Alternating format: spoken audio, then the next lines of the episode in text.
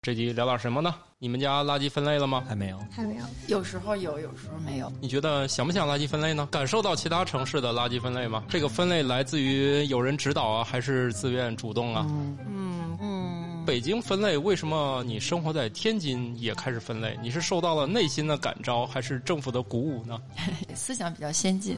我是慕容甜甜，兰夫，感冒我是半只土豆，你们正在收听的这个节目呢，是一档叫做《生活漫游指南》的节目，是一群不靠谱的、不得不生活下去的人做的一个生活漫游节目。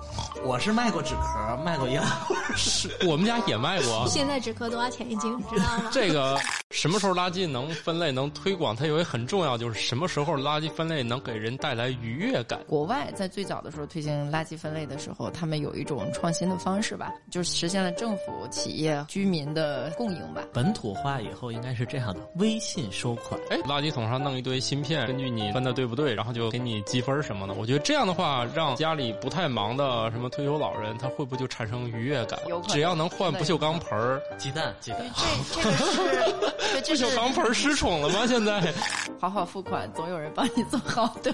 关于零浪费餐厅这么一个事儿，非常时髦的问题是吧？我们如何让垃圾变得又有用又时尚？给你们出题，你们看怎么解决？我们先解决出于怎么去处理。铁锅炖自己。太难了。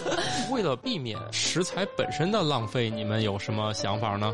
出来还回去，完美。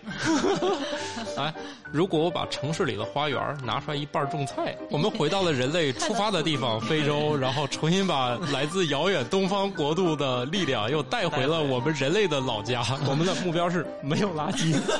生活漫游指南，